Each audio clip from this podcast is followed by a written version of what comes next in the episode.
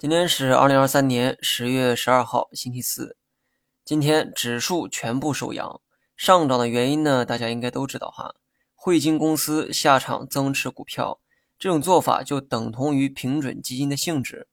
不谈政策，只谈技术面的话，大盘的反转还需要等待进一步的信号。截止到今天，上证也仅是保持着横盘的状态，并没有明显的反转迹象。不同的是。创业板和科创板的走势啊，明显好于上证指数。短期看，这种趋势可能还会延续。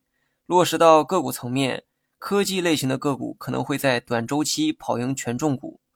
纵观港股和美股的走势，节后表现呢均好于 A 股哈。这个呢就有点搞笑了。港股的基本面跟随内地，股市却比 A 股涨得好，说明 A 股的情绪恢复较慢，资金呢仍没有摆脱早期下跌带来的恐惧。